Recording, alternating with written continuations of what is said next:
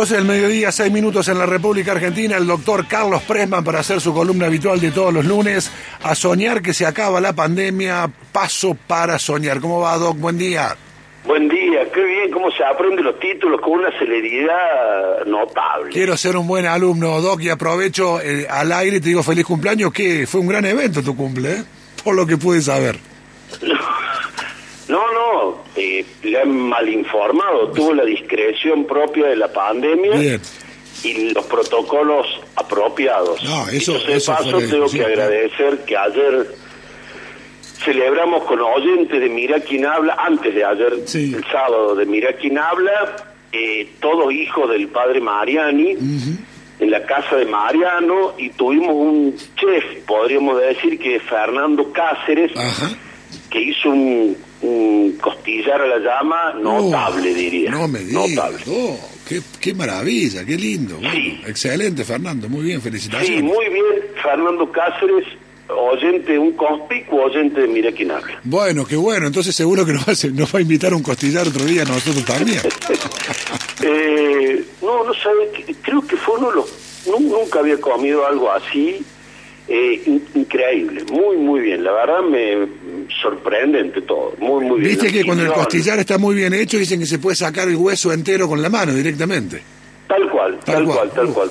tal. Y la particularidad que éramos ocho al aire libre, este, todo de género masculino, con lo cual el menú fue costillar nada más. No había ni un tomate, ni una lechuga, No, nada, nada. Carne, pan y vino.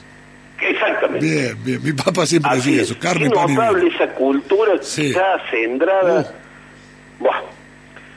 Eh, pero ya vienen los, lo- las generaciones vegetarianas que nos van a redimir. Así que bueno, nosotros proponemos hoy a soñar que se acaba la pandemia o paso para soñar. Bien, bien. Y la propuesta para compartir con los oyentes era que el ser humano eh, normalmente duerme de noche y sueña, ¿no? Sí. Sueña, sueña y los sueños tienen un pie en la realidad y un pie en la fantasía, en la imaginación, en los proyectos, en el futuro, en, bueno, lo que vulgar y popularmente llamamos persigo este sueño, estoy atrás de este sueño.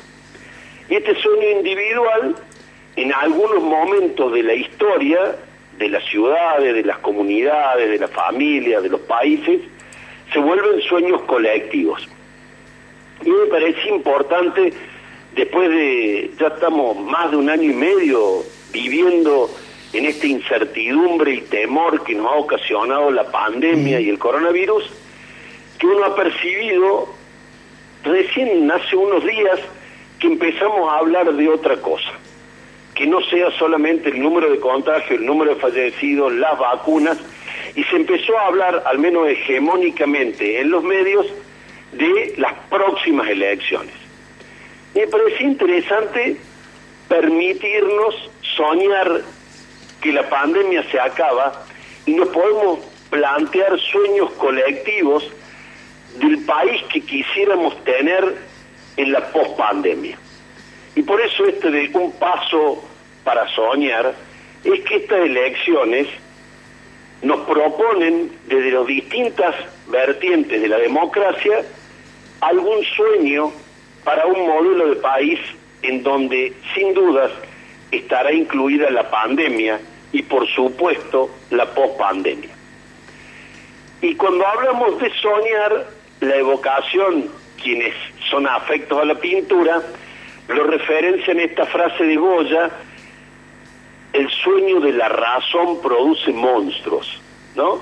Que se utilizó mucho esta frase, pero yo, contrariamente a lo que muchos se imaginan, quiero tomar la figura de, yo, de Goya como quizás el primero de los impresionistas, ¿no?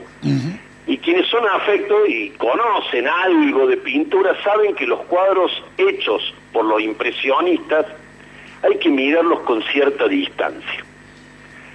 De lejos, ¿no?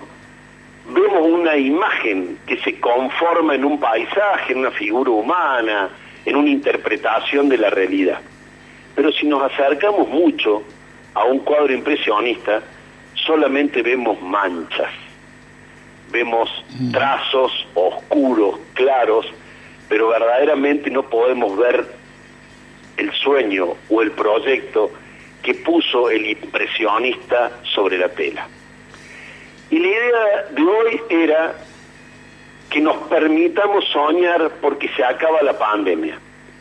Y nada más saludable que tener sueños colectivos y un sueño colectivo democrático, sin dudas, nos va a hacer salir antes de la pandemia.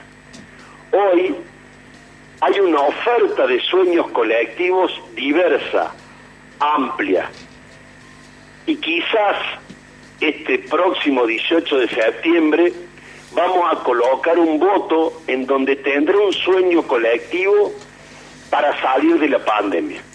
Entonces me parecía que después de tantos meses de hablar de virus, de vacunas, de contagios y de muertos, nos permitamos sumarnos a un sueño colectivo, democrático, y proponernos participar y votar y soñar porque se acaba la pandemia.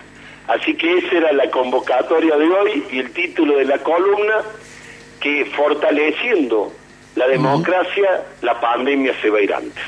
Eh, Doc, excelente como siempre, un abrazo. Un abrazo grande, nos escuchamos el próximo lunes.